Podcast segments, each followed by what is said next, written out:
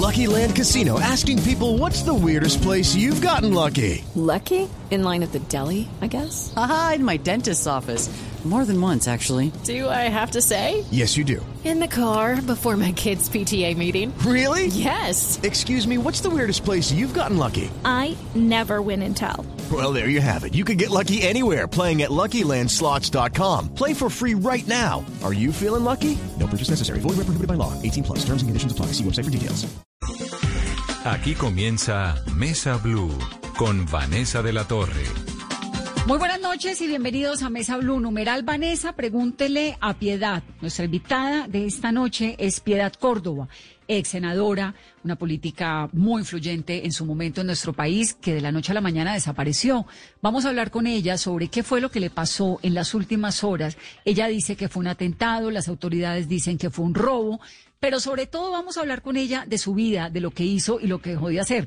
Y hay un montón de preguntas, Carolina, empezando por el tema de Chávez, la financiación de sus viajes, si montaba o no en avión de PDVSA, si está brava o no con Juan Manuel Santos, el expresidente, qué es lo que sabe de Álvaro Gómez. La gente preguntando con toda. Escribe Vanessa a esta hora Luis Gallardo. Pregúntele su opinión acerca de la constante violencia en la que se encuentra sumergida Colombia desde su independencia. Si de verdad piensa que en algún momento se logrará un tiempo de paz, pero sobre todo pregúntele también sobre su salud. Eliezer Galindo, Vanessa, pregúntele a Piedad si ella le ve alguna posibilidad a Petro en las próximas elecciones. Camilo Villalba, Vanessa, pregúntele a Piedad cómo está manejando la depresión, que fue uno de los factores para retirarse temporalmente de la política. Muy bien, antes de ir a esto, rápidamente, cifras de COVID-19. Si comparamos las cifras de hoy con las de ayer, subieron los contagios, bajaron las muertes, bajaron los recuperados y aumentaron las pruebas. Casos confirmados en Colombia, 835.339. Esto es subiendo muchísimo. Y un número que me parece clave que no se nos olvide nunca. Van 26.196 muertos en las últimas 24 horas reportados. Este es el reporte del Instituto Nacional de Salud. 26.196 muertos en Colombia. A nivel mundial ya superamos el millón de personas fallecidas. Casos nuevos, Caro y departamentos donde hay que decirlo, las autoridades de salud están comenzando otra vez a prender alertas, a decir, mire, usted no puede ser una parranda de 500 personas como lo vimos en Medellín. Usted no puede, ojalá intente, viene semana de receso, no estar con un montón de gente. Y si está, cuídese, porque esto no ha terminado. Casos nuevos, Vanessa, en este reporte entregado por el Ministerio de Salud, 5.660 de ellos, 1.324 en Bogotá, 997 en el departamento de Antioquia, 563 en el Valle del Cauca, 300 en el Cesar, 281 en Santander. De las personas fallecidas, el reporte de hoy entrega 198, 36 en Bogotá, 45 en Antioquia, 32 en el Valle. Y el total de pruebas procesadas, 38.300. 382. ¿Qué fue lo que le pasó a Piedad Córdoba? En la noche de ayer miércoles, el equipo de escoltas de la ex senadora sufrió un ataque a bala cuando se desplazaban en una camioneta blindada en Bogotá. Hay un par de versiones encontradas. Por un lado, la policía, pues que indica que lo que ocurrió fue un atraco, pero por otro, Piedad diciendo que lo que ocurrió en realidad fue un atentado. Lo cierto es que Piedad Córdoba, pues es una mujer que fue protagonista importante de la historia política reciente de nuestro país.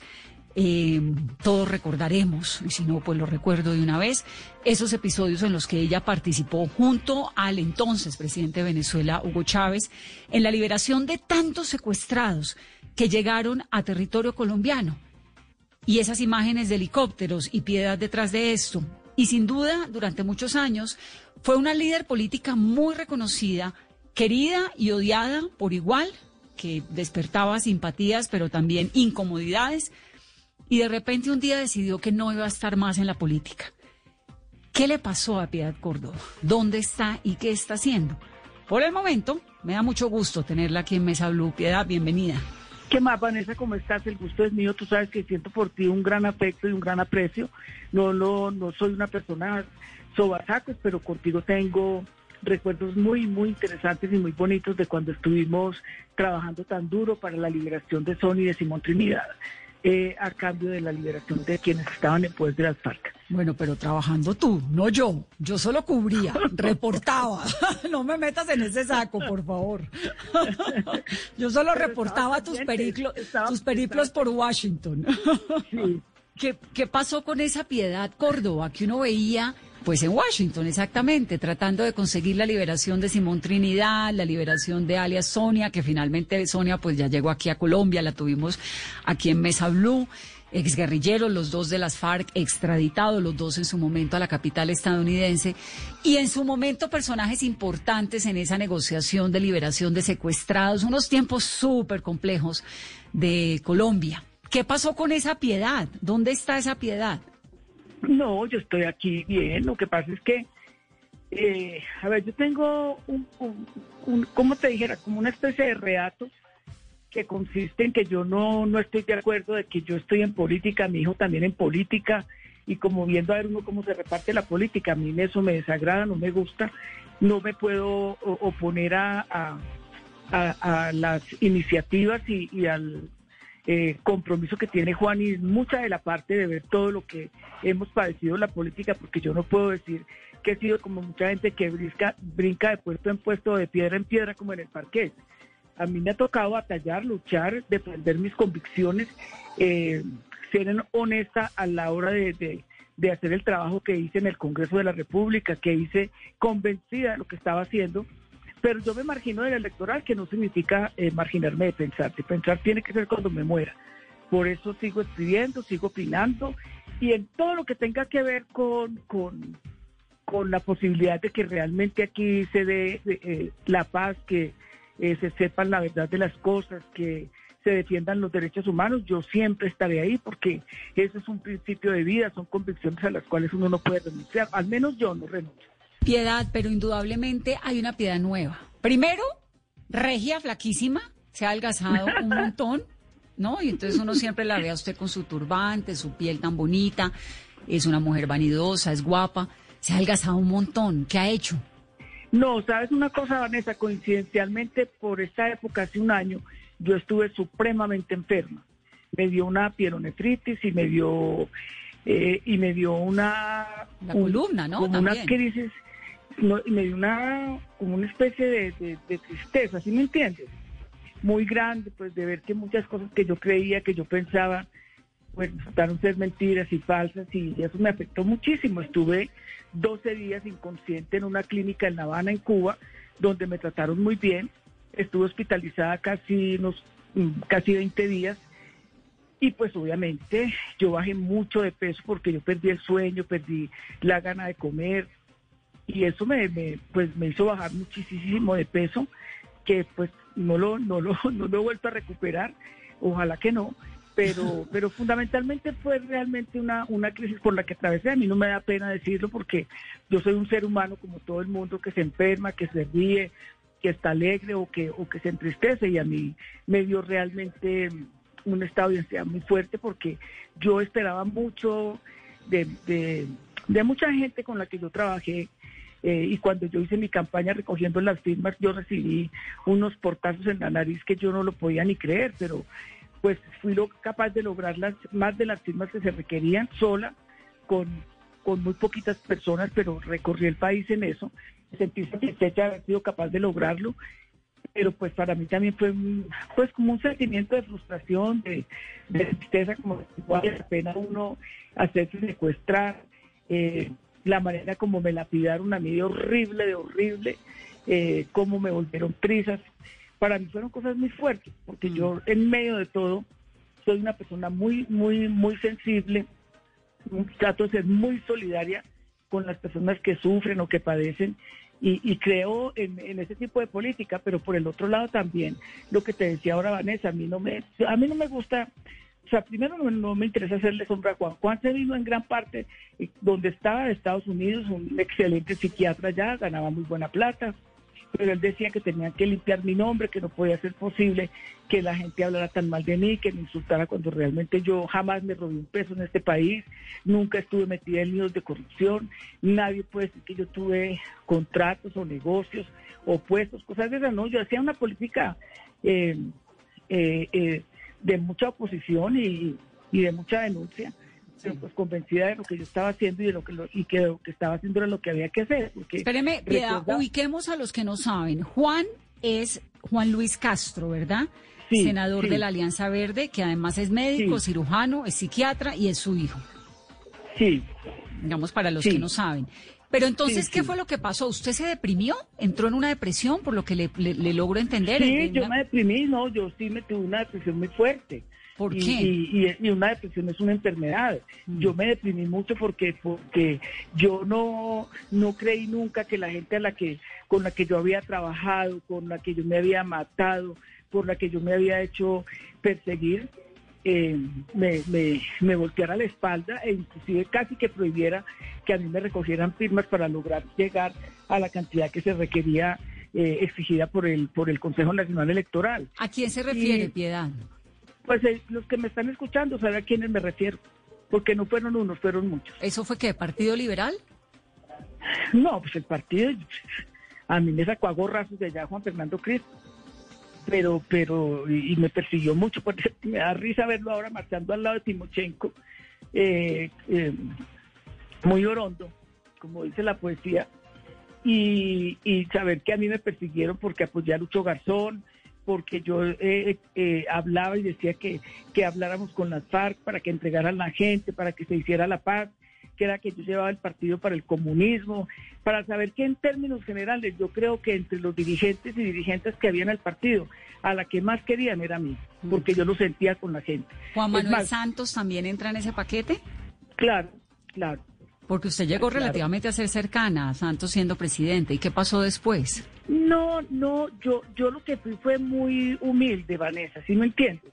Porque para mí estaba más, más por encima de cualquier cosa eh, el interés de que se llegara a un acuerdo de paz. Es más, nadie, nadie, nadie puede decir que a mí el gobierno me regaló un tiquete o me pagaba los hoteles en, en- en La Habana. Yo todo eso lo hacía porque yo estaba convencida de que había que hacer eso y que había que ayudar. Y lo hacía como un ejercicio eh, personal. Además, acuérdate que yo estaba inhabilitada por, por 42 años de cuenta del señor que está en la OEA. Claro. Entonces, yo tampoco podía aspirar absolutamente a nada.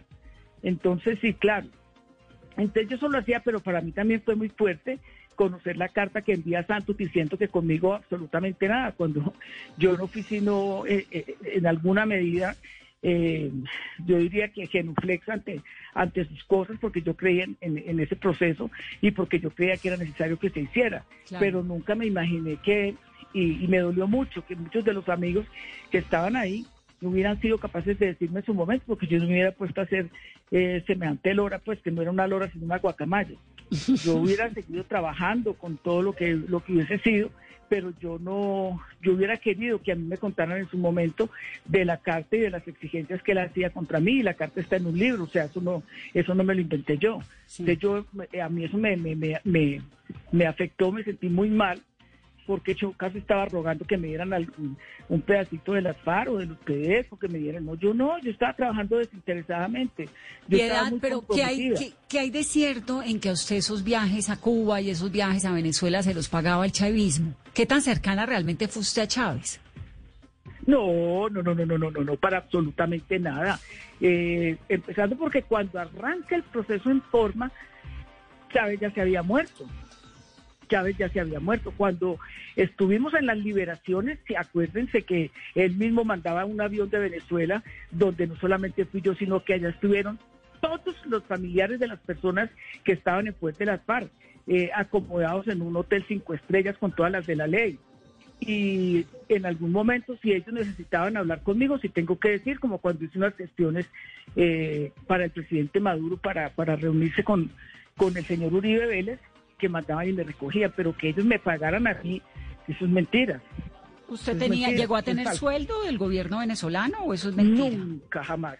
Nunca, ni nunca he tenido un negocio, ni un contrato con absolutamente nadie y por una razón, Vanessa, muy sencilla, por una razón de dignidad. Yo soy una dirigente política, yo no soy una negociante de la política. A mí me enseñaron a hacer política, no me enseñaron a hacer negocios. Y yo precisamente por el respeto que me profeso y por el que exijo que se me respete, jamás. Le dije a Chávez que si me daba un contrato, que si me daba un... Es que no hubiera sido capaz de decirle eso. Y siendo tan amiga como he sido y como fui de Nicolás eh, ma- mucho más cercana en su momento que, que el mismo Chávez, porque yo con Nicolás me, me hablaba permanentemente, porque es que Nicolás ayudó mucho en las liberaciones, pero yo no, él no puede decir, ni lo puede decir nadie, ni así como a- eh, yo diría que pensando con el deseo de que no, que yo tenía ya una serie de contratos, yo tengo nada, nada, nada, ni nunca, ni mis hijos, ni yo hemos tenido nada. ¿Usted de qué vivía en esos años tormentosos cuando ya no era Pues, mi amor, la senadora, pensión. cuando La no pensión. era... sí, la pensión, yo tengo se- mi pensión desde hace ya rato. Esto se lo pregunto, Porque a Piedad. mí me me, cogió me da con todo el respeto porque porque obviamente como en Colombia en algún momento el cuento era es que Piedad tiene sueldo de Nicolás Maduro, de Chávez, viaja en aviones de PDVSA, nunca. tiene un apartamento en. Caracas, en Miraflores. Mira, mira Vanessa, y si fuera cierto, yo no diría que es mentira, porque quedo, quedo muy mal parada con ellos, ¿sí me entiendo? Pero ellos saben que no es así, yo soy eh, en eso una persona que, que de, de, ¿cómo te dijera yo? Eh, de reatos, pues, o sea, yo no, yo no estoy por un puesto, por un negocio, y somos muchos en América Latina, yo hago parte del grupo de intelectuales en defensa de la humanidad, y yo no veo, ah, ahora, muchas veces, cuando hacen eventos, le dicen a uno que le mandan los piquetes. Y muchas veces yo he dicho, yo no lo necesito. Yo llego a un hotel donde, eh, que es el, el Meliá, donde a mí siempre me asignan una habitación por seguridad, pero de resto yo con ellos no tengo ni he tenido negocio. Y soy muy amiga de él. pues, hace- no la veo desde marzo ni hablo con ella, pero pues es gente querida, es gente que, que, que a mí me escucha cuando yo hablo con ellos, o, sea, o yo tengo necesidad de que le ayuden a alguien, pero yo a mí no. A mí en absoluto, lo puedo decir con tranquilidad, de que yo jamás he recibido ni sueldo de ellos, ni he tenido negocios con ellos, ni... Porque es que a mí me parece más importante el respeto. Es como cuando alguien me preguntaba a mí, que me molesta bastante, que verdad que usted es la novia de Chávez. Entonces yo hago política y yo no puedo hacer una política de tú a tú con el presidente Chávez, porque entonces soy la novia de Chávez, o la amante de Evo, o la de Correa. Pero resulta que el, que el comandante Fidel Castro, todos ellos se reunían y hablaban de política. Y entonces a mí no me hablan sino de cama. Eso no es así, eso es una falta de respeto. Bueno, pero así hubiera sido, ese sí era problema suyo, ¿no? Ah, pero clarísimo, total. Y no lo hubiera negado nunca. Doctora Piedad, ¿y cómo está hoy su relación con Venezuela y con el presidente Nicolás Maduro? Bien. Yo pues eh, desde la pandemia no, que comenzó, yo no, no he vuelto a hablar prácticamente con nadie. He hablado con, en algunas oportunidades con el canciller, cuando ha habido necesidad de ayudarle a gente para que se vaya para Venezuela. Y, yo- y lo pueden preguntar. He sido yo la que he puesto de mi plato para ayudar. Porque si yo también tengo otras cosas que hago que no tienen que ver con la pensión de mi trabajo. Pero bien, yo pues soy de las que pienso que eh, a Venezuela hay que dejarla que resuelva sus problemas soberanamente y en lugar de estar torpedeando, ayudar a que realmente una situación de bloqueo tan brutal como la que viven se supere para que puedan normalizarse las cosas. Piedad, ¿lo que hay en Venezuela es una democracia? Pues yo pienso, eh, eh, Vanessa, que lo que hay en Venezuela es una, una democracia electa por ellos, porque a Nicolás lo eligen ellos. A Nicolás no se roba las elecciones. Dicho por el presidente Carter, que es la- el sistema electoral más, más seguro de, la región, que inclusive el de ellos en Estados Unidos es el de Venezuela. Ahora, que uno pueda o no tener contradicciones es otra cosa. Que, que la situación de, de, de, eh, campaña tan impresionante en contra es otra cosa. Y además, eh, bueno, cosas sobre las que yo no, no quiero opinar porque tiene que ver más bien con, con sus propias decisiones. Piedad, entonces, entra una depresión, entra este, este tema eh, pues fisiológico complicado, se va usted a Cuba y cuando regresa se aleja de la política por cuenta del hijo senador y por qué más. ¿Qué pasó? Es que a mí me sigue sorprendiendo mucho porque usted desapareció. Me alejo porque, porque pues estaba muy, muy, muy, muy decepcionada. Y dije, esto no, esto no vale la pena. O sea, eh, uno hacerse moler por tantas causas, por tantas personas. Y, y es que de verdad, Vanessa, es, tú, tú no, tú haces cosas que tú no esperas que te digan todos los días, ay, gracias, te agradezco mucho, ay, ¿qué hago? No, pero uno sí espera reciprocidad. Porque si yo he sido eh, y lo puede, se lo pueden preguntar al que quieran y a la que quieran y lo reconocen. Porque a mí me llaman para alguna cosa y yo independientemente de lo que sea, si puedo ayudar, ayudo y me preocupo y me muevo y logro hacer las cosas porque esa es mi razón de ser, ese es mi temperamento. Pero para mí sí fue muy fuerte que, pues, o sea, que gente que era tan amiga, prácticamente, le, por ejemplo, las PAR le prohibieron a la gente que me recogieran firmas. Pues, o sea, que yo, yo, yo no podía entender. O sea, mucha gente me buscaba en las regiones porque me, me, me identificaba con muchas de las cosas que yo había hecho. Y después se escondían porque no les dejaban que me recogieran firmas. Es ¿Por qué? ¿Y por qué ocurrió eso, digamos? Uno diría que una persona que de alguna u otra manera eh, cre- se creía o creíamos todos que era bastante cercana al secretariado de las FARC, ¿por qué termina pasando eso? Mira, yo creo que esa es una, una deformación que se logró hacer para desprestigiarme, porque pues obviamente que el, imaginario de las FARC pues no es el de Disneylandia, pues. Pero, pero realmente yo no tenía cerca. Yo a Timochenko lo vine a conocer cuando llegó a La Habana.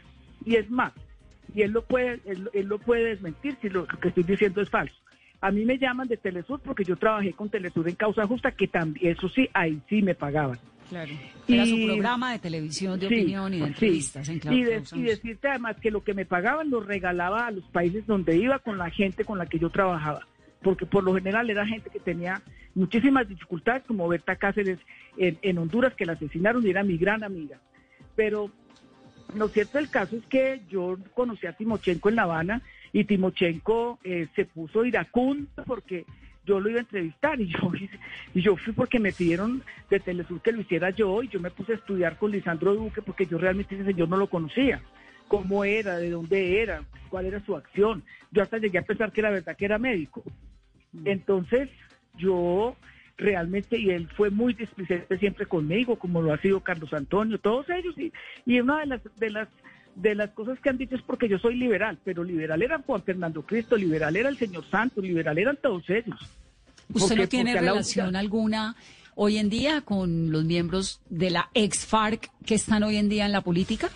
Y lo, y lo, y lo, y lo, y lo que me da más risa, Vanessa, perdóname que te, que te, eh, te interrumpa, es que Manuel Marulanda era liberal, de las guerrillas liberales del llano, con Alcura y con toda esa gente, que los traiciona precisamente, eh, eh, y en el Tolima, y que los traiciona precisamente Carlos Lleras cuando ellos se enfrentan con toda esa eh, clase política que los estaba arrasando. Es que no Yo parece muy lógico el, el argumento solamente partidista. No suena muy lógico porque finalmente en este proceso del acuerdo de paz, el plebiscito, el sí, el no, pues hay Hola. gente de todos los partidos que se metieron de un lado y del otro, ¿no?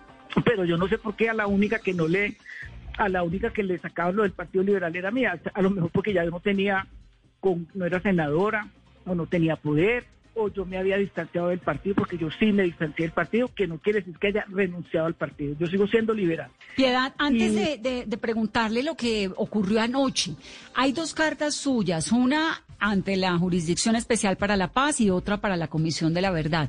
En una usted critica un poco la JEP, diciendo que no puede ser un tribunal solamente de exguerrilleros, y en la Comisión de la Verdad pide que la escuchen. Sí, ¿Qué es lo que no le gusta de fue la la JEP? primera.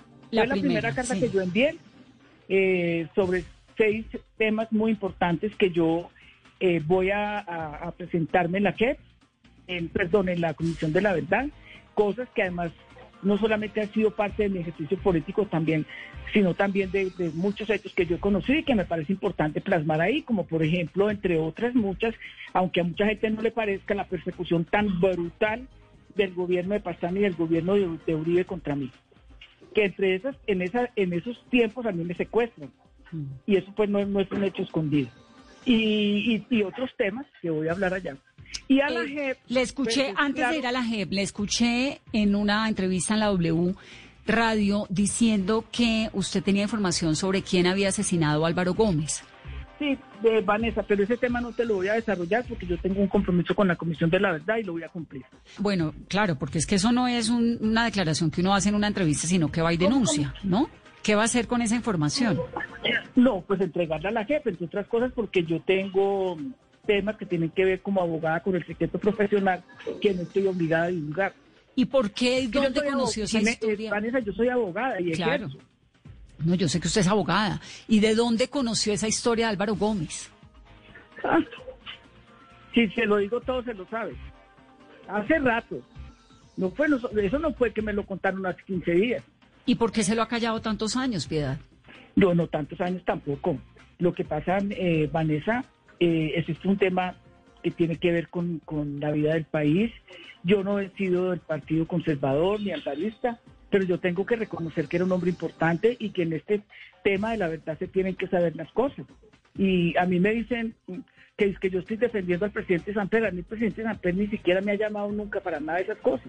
Antes yo fui más sorprendida de muchas declaraciones que, no, que tenían, que, que realmente no apuntaban a la verdad. Vanessa, pero eso es una partecita, hay muchas otras cosas. Doctora Piedad, ¿y ya hay una fecha en la que usted va a ser escuchada en la Comisión de la Verdad? Yo misma me puse la fecha, ahora en octubre, y yo hablé con ellos, he estado hablando con ellos porque yo pienso ser eh, muy rigurosa, muy, muy rigurosa con, con los seis temas que voy a plantear, que voy a entregar, y mi único interés es realmente contribuir a la verdad y a la paz del país, porque a mí ni me pagan por eso, ni me, ni me aplauden por eso, más bien me persiguen por eso. Yo, por ejemplo, exijo que los paramilitares 14 extraditados, que no son 14 sino 17, tienen que ir a la, a la JEP, un actor importante del conflicto. O es que a la gente se le olvidó los hornos crematorios, los lagos de cocodrilo donde echaban a la gente. Y si esto es mentira, pregúntenle al iguano que él mismo lo confesó.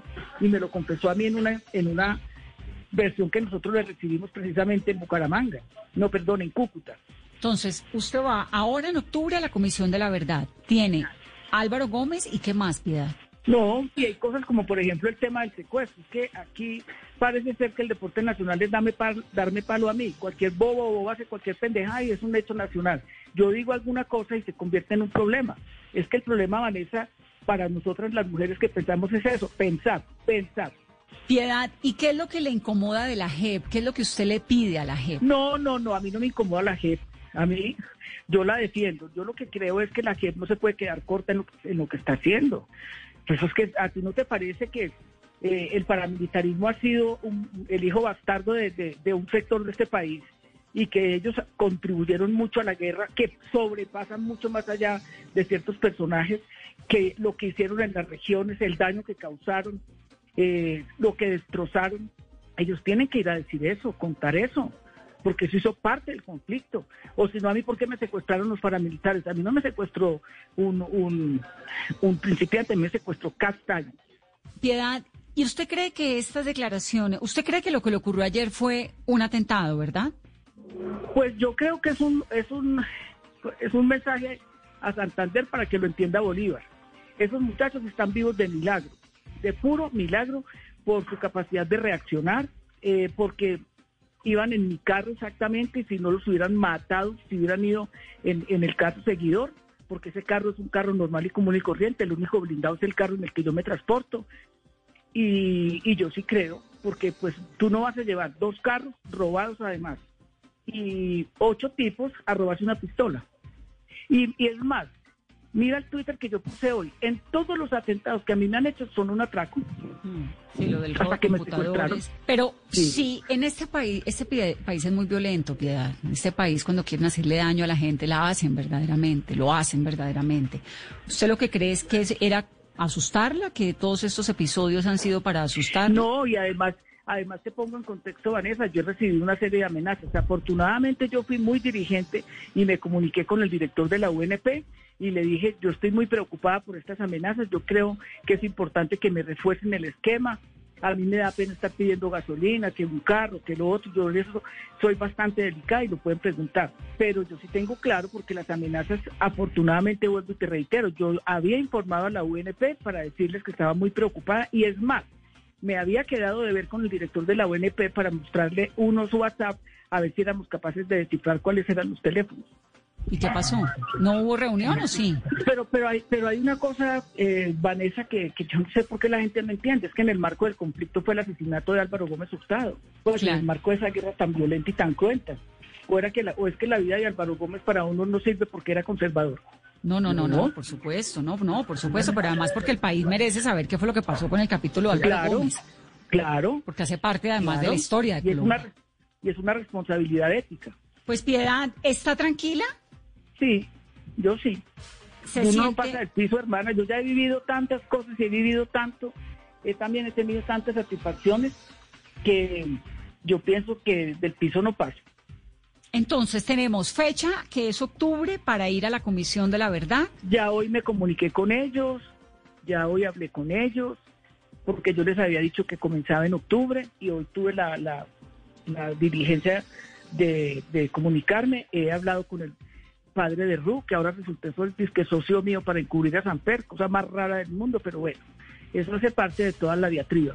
Lo único que puede esperar el país de mí es mi responsabilidad y mi seriedad. ¿Usted volvería, no- quiere volver a la política? ¿Le hace falta? No, para nada. No me hace, o sea, me gusta opinar, me gusta escribir. Yo, yo pienso mucho en las cosas que pasan en el país. Pero como de irme a meter ahora a reuniones y que, eh, que candidata de tal cosa no me interesa para nada. Yo ya di lo que tenía que dar, hice lo que tenía que hacer en el Congreso, di debates que no los daba nadie. Yo fui la primera que denuncié a Álvaro yo fui la primera que hice el debate sobre paramilitarismo en el Congreso que me quedé sola, yo fui la primera que abrí el debate sobre parejas del mismo sexo que me trataron de homosexual y que me había separado porque me iba a ir a vivir con una amiga. Yo fui la, primera que hablé sobre interrupción voluntaria del embarazo con las causales que retomó la Corte Constitucional. O sea, yo no me pasé mamando gallo en el Congreso. Doctora Piedad, ¿y cuál es su lectura del momento de país que estamos viviendo en medio de la polarización, de la movilización social, de estas protestas, de los excesos por parte de la fuerza pública que vimos en los últimos días? Primero que todo, yo no creo que aquí haya polarización. Aquí lo que hay es una profundización de un régimen fascista que trata de coartar las libertades. Un presidente de la República que se vista de policía, uno no sabe si es una caricatura, si es un chiste, uno no, no, no, no, no, no entiende qué es eso. Un presidente que actúa tan rápido para inculpar a, a jóvenes, pero que no ha podido coger ni siquiera un ratón para saber quién mata a los líderes sociales, eso no puede ser un buen momento. Y ahora pues eh, eh, el cuento es que si casi que el tapaboca pueden usar para salir a las, a las manifestaciones. Bueno, lo del tapabocas es, el, es, es, es la capucha, ¿no? Y es el gran dilema del momento por los protocolos que está pidiendo el Tribunal Administrativo de Cundinamarca. No. La alcaldesa y el, y el presidente no se han podido poner de acuerdo en que si se deben poner, se pueden o no poner capuchas. ¿Por qué es que se pueden poner capuchas para salir a, a manifestarse? Pues yo creería que en muchas de esas situaciones y actuaciones hay grupos interesados en desvirtuar la, la marcha pacífica, la protesta social, y muchos se meten a eso, a dañar y a, y, a, y a atentar contra la gente y contra los bancos y contra las instituciones. Pero, pero mucha gente no sale a eso. Y yo sí creo que hay una acción determinada para des- destrozar la, la posibilidad de la protesta social. Sí, pero Piedad, ¿por qué, la, cap- por qué el, el tema, digamos, entre muchas diferencias que hay de ese protocolo de las manifestaciones, es el del encapuchado? Si usted es una señora que ha mostrado la cara siempre, siempre ha mostrado la cara, gústele al que le guste la ha mostrado, ¿por qué los demás, el que quiera manifestarse no la muestra? No, yo no, no da entiendo cuál es la defensa de la, de la capucha. Vanessa, yo creo ¿cómo que hay llama dos eso? cosas. Encapuchado. Yo creo que hay dos cosas. Uno, porque yo lo viví cuando he salido a marchar los primeros de mayo, cómo nos han perseguido, cómo nos han echado gas, cómo nos han Pero usted nunca de- se ha tapado la cara, Piedad. Yo no, yo no, porque yo tengo una cara bella y a mí me gusta que me la vean.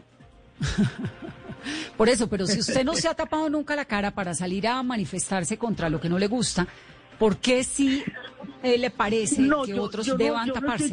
no, yo no estoy defendiendo el que se encapucha. It is Ryan here, and I have a question for you. What do you do when you win? Like, are you a fist pumper? A woohooer, a hand clapper, a high fiver. I kind of like the high five, but if you want to hone in on those winning moves, check out Chumba Casino. At chumbacasino.com, choose from hundreds of social casino style games for your chance to redeem serious cash prizes. There are new game releases weekly, plus free daily bonuses. So don't wait. Start having the most fun ever at chumbacasino.com. Yo no estoy defendiendo eso, pero yo entiendo dos cosas. Uno, que es el afán de hacer daño de algunos, y otros, que es el miedo de algunos de que los reconozcan. O, que los vean y después los persigan o después los aprecien. Mira que, por ejemplo, la semana pasada, si tú te diste cuenta en uno de mis trinos, pues perdóname la inmodestia, eh, yo dije que había en marcha eh, la detención de, de, de 114 personas y, una, y 500 allanamientos en Bogotá. Y eso no lo dije yo, eso lo dijo también mucha gente. ¿Y por qué? ¿Por qué tanto temor a que la gente se manifieste y proteste? Si han pasado cosas muy graves, como lo que ha pasado con, con la gente que han asesinado y, y tienen el descaro eufemísticamente de decir que no son masacres, sino asesinatos colectivos. Sí, eso ¿Qué fue es un eso? error garrafal. Creo que ya lo rectificaron, mucho. ¿no? Afortunadamente. Sí. afortunadamente, pero también está el otro lado de las manifestaciones, que es el vandalismo, acabar con los CAIs. Estoy eh, totalmente en todo eso que pasa, y si uno se tapa la cara para lo bueno, pues te, lo- te la tapa también para lo malo, ¿no? Sí, claro, yo estoy de acuerdo con eso contigo. Eso, eso no, ni lo discuto, pues. Y Ni lo entonces, discuto, y no estoy de acuerdo con eso. Jamás estaré de acuerdo con eso. No veo por qué tienen que pasar esos hechos. Porque cuando pasan esas cosas, la protesta se desvirtúa y se deslegitima totalmente. Piedad, ¿qué y tan no cierto, bueno. qué tan cierto, cierta, no sé si lo sabe usted o no esta, esta pregunta, la presencia de tanta eh, célula urbana del ELN y de las eh, disidencias de las FARC en ¿Cómo? ciudades como Bogotá? Pues, eh, pues yo, yo no, pues que yo realmente, Vanessa, yo no puedo decir eso. Eso le dice el ministro de Defensa, pero pues yo no puedo a- eh, a- afirmar eso porque yo no tengo idea. Es más, yo no tengo cercanías con el con el ELN para absolutamente nada. Y, y pues yo no creo que, bueno, pues yo sí creo pues hay muchas torpezas en esto, pero pues sería realmente que de eso se comprobara porque es que es tan fácil tan fácil decirle y echarle la culpa a la disidencia de las FARC y al ELN. Ese es la, el, el- la- la- el recurso más, más socorrido, porque entonces la gente inmediatamente dice, no, pues es que son esas manos de bandidos, sino es la, no son los jóvenes que están protestando, no son las mujeres que están protestando, sino que son un, un grupo de bandidos que se metieron a ello. Sí, se, se deslegitima inmediatamente cualquier tipo de inconformidad social que haya. Pues Piedad, a mí me da gusto escucharla. No sé por qué me está quedando la sensación de que hay un regreso de Piedad Córdoba. La estoy No. oyendo con esta citada a la Comisión de la Verdad, con esto No, que yo misma me cité, yo misma me convoqué. Claro, por No, eso, no, pero porque está, Pero, está pero, pero, pidiendo cita, está, la veo, la veo enfilando. Pero Vanessa, ¿cómo es posible que una, un, ser político o política como yo, con tanto que aportar, se pueda quedar callado en eso? Es más, es más fácil uno hacerse bobo y ir a las reuniones a ver si pronto lo ponen a uno de candidato o de candidata. Yo no estoy interesada en eso, para absolutamente nada. Y si yo lo digo, y, y, lo, y lo he dicho, ahorita lo dije con, con parte del equipo de trabajo, yo volviera, sería para que hubiera una constituyente popular y yo participaría. De resto no me interesa, Vanessa. Pero a usted le gusta la idea de una constituyente, eso es como una caja de Pandora que se cierra y uno no sabe qué puede salir de allí, ¿no? Ah, no, pues, pues yo creo que, que a, esa, a, a- a ese imaginario que ya se entronizó hay que perderle el miedo. Clara López decía en estos días que no, que gana Uribe, pues si gana Uribe por pendejos nosotros que no hacemos nada. Tenemos que salir a camellar y a buscar a la gente y a, y a, y a, y hacer un- unos actos de presencia con la gente en todas las regiones, eh, para, para- no solamente para abrir eh, la posibilidad de que mucha gente entienda qué pasa, sino también para acompañar a la gente en, una, en unas situaciones que son tan difíciles como las que vive la gente en las regiones. ¿Para qué quiere una constituyente, Piedad? Me parece Pues que ahí se está pareciendo al uribismo que está pidiendo constituyente. La, la están pidiendo para tumbar la justicia. Sí, pero la constituyente reformarla. es para... Pero- pero Nadie sabe lo qué sale de la constituyente. Le- eh, eh, eh, fíjese que termina usted proponiendo lo mismo que propone el uribismo, que es la Pues constituyente. lo, mi- yo creo que de pronto salen mejores cosas que las del Congreso virtual. Pero ¿para qué quiere usted eh, constituyente? ¿Para qué cree No, que yo se la quiero. Hay cosas que, por ejemplo, en el Congreso no pasan y yo te puedo afirmar, Vane, porque yo eh, eso queda en el Congreso. Yo, por ejemplo, he sido partidaria del régimen semiparlamentario en el país, que me parece supremamente importante. Yo he sido partidaria de una sola Cámara. Y esos temas tú no los vas a lograr en el Congreso porque en el Congreso hay demasiados intereses, demasiados. Y entonces yo creo que si uno convoca a la gente, obviamente Vanessa que eso no es fácil porque eh, aquí hay unos imaginarios muy difíciles de construir. La gente en- cuando matan a una persona dicen, ve que haría que lo mataron. ¿Qué sería lo que hizo? sí. No, es una, es una, es un país de una, de unos niveles de violencia atroces. Muy, muy Bueno, fuerte. Y, y por ahora, bueno, pareciera que el gobierno ha descartado la posibilidad de una constituyente, pero me parece muy interesante que usted ahí termina pareciéndose a, a- a Iván Duque en esa Pues propuesta. yo creo, yo creo que tenemos objetivos diferentes. Eh, él puede pensarlo para, para hacer las reformas que quisieran. Por ejemplo, si hay alguien ha desconocido el Estado de Derecho es el presidente. Primero, cuando la detención de la decisión de la Corte de la detención domiciliaria del señor Uribe Vélez. Y segundo, cuando no le parece lo que dice la Corte Suprema con relación a la protesta. Y, y por, ah, bueno, y hay otro tema muy importante. Él tomó él actúa en derecho cuando desconoce que aquí no pueden haber tropas extranjeras sin autorización del Congreso de la República. No, él se pasa la Constitución por la faja. Sí, como consecuencia de eso, pues hay una moción de censura para el ministro en el Congreso, ahora también en octubre. Piedad, me gusta escucharla. Bueno, mija. Me da mucho gusto oírla la siento volviendo y en este país que es una democracia, afortunadamente, escuchar voces desde todo lado es muy valioso, es muy importante. No hay que decir como la canción y volver, volver, volver. Hay un montón de gente en nuestro Twitter preguntándonos con el numeral Vanessa, pregúntele a Piedad, que si era novia de Chávez, no, que ya dijo que Dígale que no que no. Pero más o menos o, tampoco, nada. No, tampoco, no porque no me lo hubiera propuesto, sino porque yo no quise.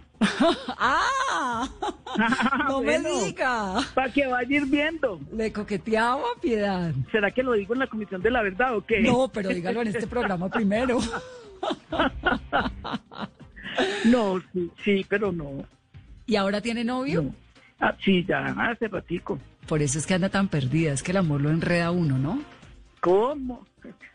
Pero desde que no esté bien enredado. ¿Quién es el novio? No, Ave María.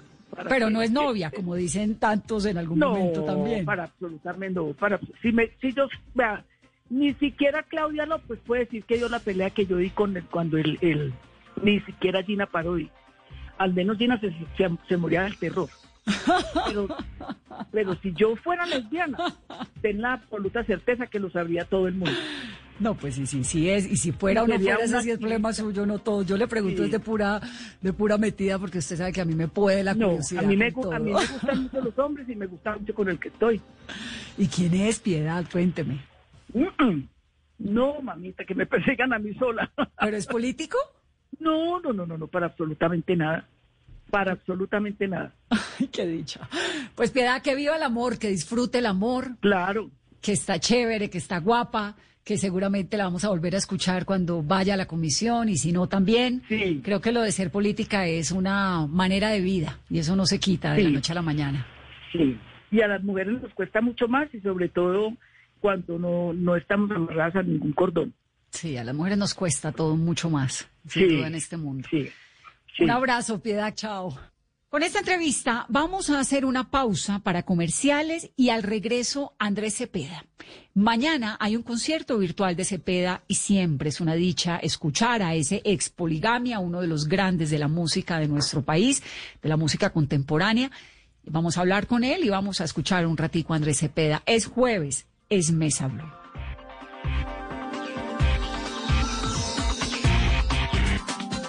Solo la más alta conciencia sobre nuestra vida cambiará la suerte de esta pandemia. Agradecemos a cada uno de nuestros clientes por ser esos aliados estratégicos que siempre han estado allí. Sientan la plena confianza que nuestra relación no se verá afectada por esta coyuntura. Nuestras plantas de harina de trigo, maíz y nuestra división de pasta, galletas, café y cereales continuarán operando como siempre. En todo momento estaremos dispuestos a garantizar un excelente servicio. En Organización Solarte, trabajamos pensando en usted. Llega la voz de la verdad para desmentir noticias falsas. Pregunta para Vera. Está circulando por redes sociales una imagen de un supuesto mensaje del Ministerio de Hacienda en el que se anuncia que se están revisando las bases de datos para depurar las cédulas de los compradores en el día sin IVA, con el fin de validar que la devolución de ese impuesto sea solo para quienes de verdad lo necesitan. ¿Esta noticia es cierta? Esta noticia es falsa y no corresponde a un comunicado oficial del Ministerio de Hacienda. La imagen que circula es un montaje que pretende engañar a la ciudadanía. Se recomienda siempre consultar directamente en los sitios oficiales de las entidades. Escucha la radio y conéctate con la verdad. Una iniciativa de Blue Radio en unión con las emisoras que están conectadas con la verdad. Estás escuchando Blue Radio. Es el momento perfecto para recordarle a los que más quieres que siempre están en tus pensamientos. Es tiempo de cuidarnos y querernos. Banco Popular. Hoy se puede, siempre se puede. Para ti, que has dedicado tu vida a enseñarnos y a brindarnos tu conocimiento. Hoy te decimos, gracias, profe. Con nuestra nueva oferta Zafiro del Banco Popular, llena de beneficios en nuestros productos Cuenta para ahorrar, CDT, Casa Ya y muchos más. Gracias, porque cada día nos enseñas que hoy se puede, siempre se puede. Banco Popular. Somos Grupo Aval. Vigilado Superintendencia Financiera de Colombia.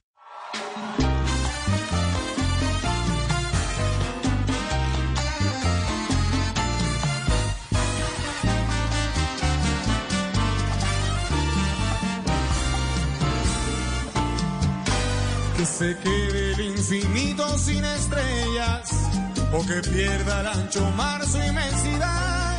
Pero el negro de tus ojos que no muera o el canela de tu piel se quede igual.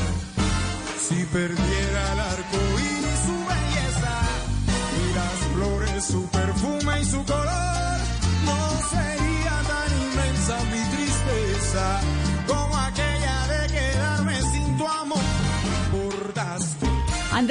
bienvenido a Mesa Blue. ¿Cómo estás? Yo bien, ¿cómo te ha ido la cuarentena? Bien, afortunadamente bien, eh, con salud, trabajando juiciosos y aprovechando mucho el tiempo para hacer musiquita. ¿Y qué musiquita estás haciendo? Pues imagínate que en estos últimos meses he tenido tiempo de hacer varios proyectos. Uno que, que, que, que, que había grabado hace poco más de un año, pero que lo tenía guardado, que es un concierto en el Teatro Colón que se llama Guitarra y Voz, que, que ya lo edité, lo mezclé y ahorita dentro de poquito lo saco. Eh, hay un hay otro proyecto también en video muy bonito de, de, la gira de los 20 años de mi generación de poligamia, también que vamos a lanzar ahora en octubre. Ay, ese me y hay un disco, ese, ese, está bien bonito, y hay un, hay, hay un disco que se llama, pues, que, que, que, que es de canciones de mi padre, canciones que le gustaba cantar a mi papá, y resolví hacer siete o ocho canciones eh, de las que le encantaba cantar a mi papá, pues en, en, en mi versión. Y, y, además de eso, pues he estado haciendo unos, eh, empezando pues mi próximo disco de, después del álbum 13, ya tengo como cuatro canciones de mi próximo álbum. Entonces he, he tratado de aprovechar mucho el tiempo en la casa para, para trabajar en, en, grabaciones y en, ediciones y en cosas así. Entonces tengo dos debajo del brazo ya listos. Muy bien, o sea que ha sido una cuarentena productiva. Sí, afortunadamente.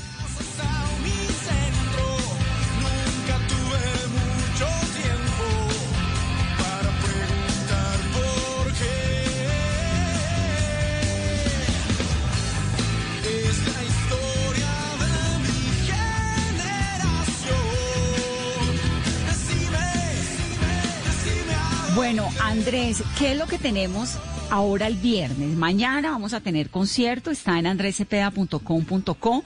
El precio de las boletas es de 40 mil pesos. ¿Cuál es el plan? A mí además me parece chéverísimo lo de poder uno, ¿no? Montar un buen concierto y uno lo ve en su casa, pero es una cosa rara. Cuéntanos un poquito de, de, de este proyecto. Pues entre tanto tiempo que hemos tenido para pensar, a mí se me ocurrió hacer un concierto eh, virtual, obviamente no podemos hacer conciertos presenciales aún. Eh, y entonces, dentro del tema de la virtualidad, a mí se me ocurrió que hay una cantidad de locaciones o de lugares que, que en épocas normales pues no podemos utilizar. Eh, y uno de esos que me llamó mucho la atención es la Catedral de Sal de Zipaquirá. Tú sabes que ella normalmente está siendo visitada por miles y miles de personas durante todo el año y hacer un evento allá eh, pues sería muy difícil. Ahora que está completamente vacía, que sus, que sus naves están, es, es, están desocupadas, pues es una oportunidad para ir allá, montar los escenarios, montar eh, los instrumentos, no las cámaras, todo, y hacer una transmisión en vivo de este concierto que vamos a realizar el viernes el 2 de octubre, se llama Sal de la Tierra, desde la Catedral de Sal de Zipaquirá. Entonces tú compras tu boleta, te sientas en tu casa bien acompañadita eh, y ves el concierto, ¿no? Y, es, y es, es, un concierto que va a pasar, pues como es en vivo, no lo vamos a grabar, no lo vamos a retransmitir. Queremos que la gente que lo pueda ver lo vea esa vez. Y como un concierto en vivo es una experiencia que ya pasó y que es única. Entonces, estamos muy contentos. Fuimos a, al principio teníamos algunas dudas de la parte técnica, de si la, el ambiente en la mina era favorable para trabajar, en fin. Y resulta que todo se fue dando de manera muy, muy, muy, muy natural. Pudimos superar los obstáculos técnicos, una serie de retos muy interesantes. Descubrimos, por ejemplo, que, que la acústica funciona muy bien, puesto que como al no haber público no necesitamos amplificar los instrumentos, entonces ellos suenan de manera natural en ese ambiente y suena muy bonito. Eh, visualmente, pues es un lugar mágico que al, al, al, tú ponerle las luces y ponerle el mapping y las proyecciones y todo esto, pues cobra vida de una manera impresionante. Entonces, nada, estamos muy contentos por tratar de hacer un concierto diferente, algo, algo, algo distinto, mostrar algo muy bonito que tenemos aquí en Cundinamarca, que es nuestra Catedral de Sal, y de paso, pues movilizar a todo este equipo de gente eh, eh, con quienes no trabajábamos en, eventos así hace casi más de cinco meses. Entonces, eh, poder mover a todos los músicos, a los técnicos, a la gente de producción, a la gente de las cámaras, somos finalmente somos casi casi 80 personas para poder realizar este proyecto y, y hemos estado ensayando y preparándonos y tal y ya estamos listos para nuestro concierto.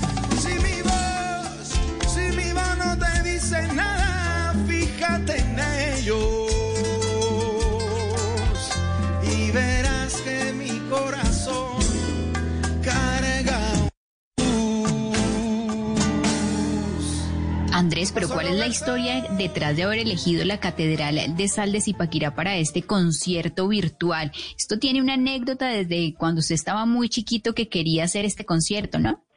Pues es que mi abuelito paterno era de Zipaquirá y me llevó a, mí la familia me llevó muy jovencito, muy chiquitín, pues, a ver, mm, a, conocer la catedral y todo esto. Entonces a mí siempre me quedó en la memoria como la impresión de conocer ese lugar tan increíble. Y, a medida que fui creciendo y que fui avanzando en la carrera, siempre tuve ese recuerdo como de un lugar soñado para hacer un concierto, pero pues por muchas razones era algo muy difícil, eh, presencialmente también, porque pues eh, yo no sé si en, la, normalidad la gente le jale a ir hasta allá y bajar hasta allá para ver un concierto y tal, este, sentar a todo el mundo allí, pues no, no hubiera sido fácil pero entonces se dieron como las condiciones para hacerlo ahora y quise aprovechar y cumplir como ese deseo que tenía guardado ahí hace mucho tiempo en la mente. Y el escenario, eh, Andrés, por ejemplo, el concierto va a tener tres secciones que van a ser rock, acústico y full band.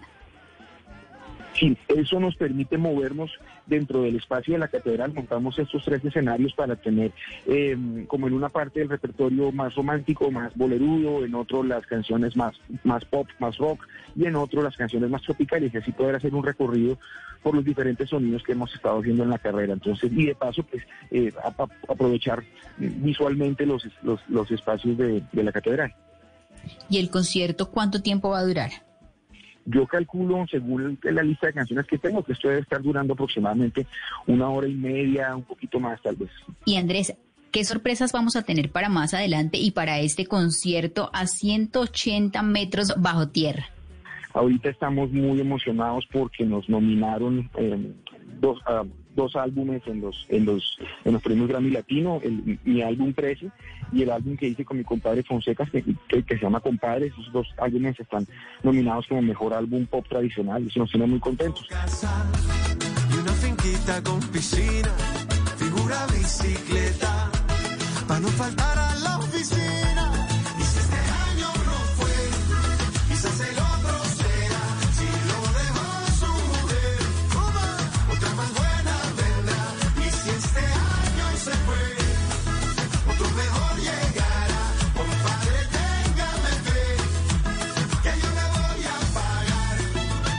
pero pues obviamente eh, hay grabaciones que presentar, hay, una serie de, colaboraciones que he estado haciendo en estos meses que voy a presentar el año entrante, lo que te conté de Poligami, lo, el otro disco de guitarra y voz. Entonces vamos a estar ocupados entregando mucha música, eh, como, como lo, planteamos al principio de esta pandemia, que fue un momento de entregar mucha música, de dar mucho material.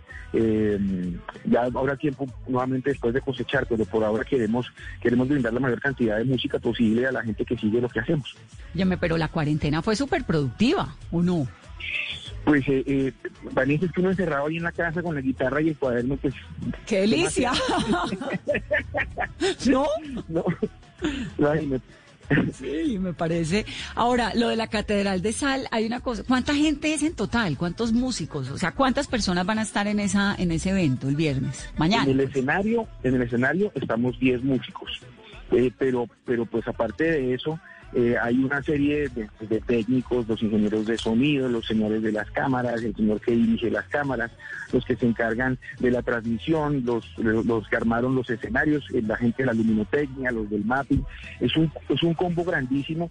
Entonces ahí hemos estado trabajando todos como en una como en una fábrica con, con, con, con, cascos y con protectores y con de todo, pues como si fuera una cosa así muy, pues tenemos que ser muy, muy, muy, muy cuidadosos con el tema eh, de la bioseguridad, pero, pero hay una, hay una cosa y es que nos explicaban la, gente que trabaja en la mina que las condiciones salinas y la atmósfera que se respira allá abajo eh, es muy poco amiga de los virus. No permite que se, que se esparza fácilmente el virus y eso nos protege un poquito más. Claro, no, a mí me preocupaba más la estructura de, de la catedral por dentro. Que no se caigan las paredes, que no se desbarate, ¿no? Los No, no, no, no. estalactitas. Son- ¿Cómo garantizaron eso? Estos son unos socavones grandísimos como si fueran la, la nave de una catedral, son sumamente grandes y altos y tal.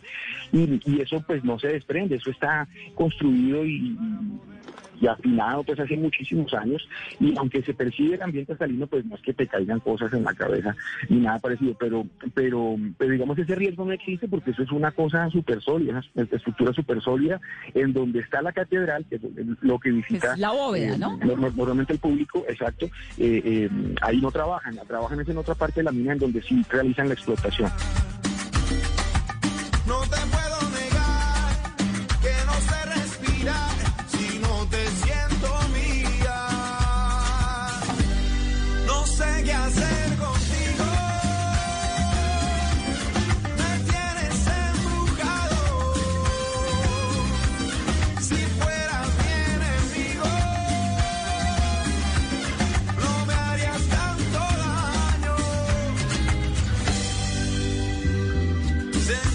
Qué maravilla, Andrés. A mí me parece un planzazo uno poner el concierto de Cepeda, escucharlo. La boleta vale 40 mil pesos, que además es una manera como también de encontrarle la comba al palo, porque en esta situación Claro. donde no hay conciertos, donde hay músicos, donde hay que pagar nóminas, ¿no?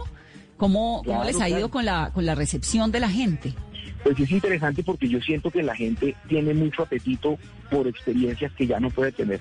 Entonces, fíjate que todos, como tú dices, le buscamos la comba al palo y tratamos de suplir esas cosas que hacíamos antes que ahora no, Eh, a, todos los niveles, a nivel familiar, a nivel profesional. Entonces, te puedes imaginar que esto también es muy importante para nosotros porque pone en movimiento a toda esta gente, a toda esta estructura y nos permite eso, pagar las nóminas, eh, es, que, es que va desde las personas del transporte hasta el, hasta el mismo cantante, ¿no? Todo el mundo ahí tiene la oportunidad de trabajar y seguir haciendo eso que, tanto nos gusta hacer, que es hacer música en vivo. Pues me parece muy bonito, muy interesante. Sal de la Tierra, concierto virtual mañana a 180 metros bajo la tierra. Las boletas en andrecepeda.com.co y en eticket también punto .co. Y una oportunidad para todo, para uno apoyar el talento de un artista del tamaño de Cepeda, pero también para darle una miradita cómo es la vida de la catedral. ¿A usted por qué le gusta tanto esa catedral de sal? ¿Cuándo fue la Pues primera me vez que la visitó? de- me, me trae recuerdos lindos de la infancia. A mí me llevaron muy chiquito a conocerla y, y- me, y me impactó mucho y me quedó en el recuerdo. Y cuando ya empecé mi carrera y a trabajar en la música, siempre dije, oiga, ¿cómo sería de lindo hacer un concierto allá? Muy difícil, pero sería muy lindo. Y, y bueno, aquí están las circunstancias y, y- y se está cumpliendo ese deseo. Pues suerte, Andrés, lo vamos a estar acompañando. Un abrazo muy especial. Gracias, Vanessa. Un abrazo para todos. Un abrazo. Cepeda, que no está en tablas esta vez, sino en la Catedral de Sal de Zipaquirá, gran amigo de esta mesa. Nos parece delicioso escuchar su música y bueno, acompañarlo en estos nuevos tiempos modernos.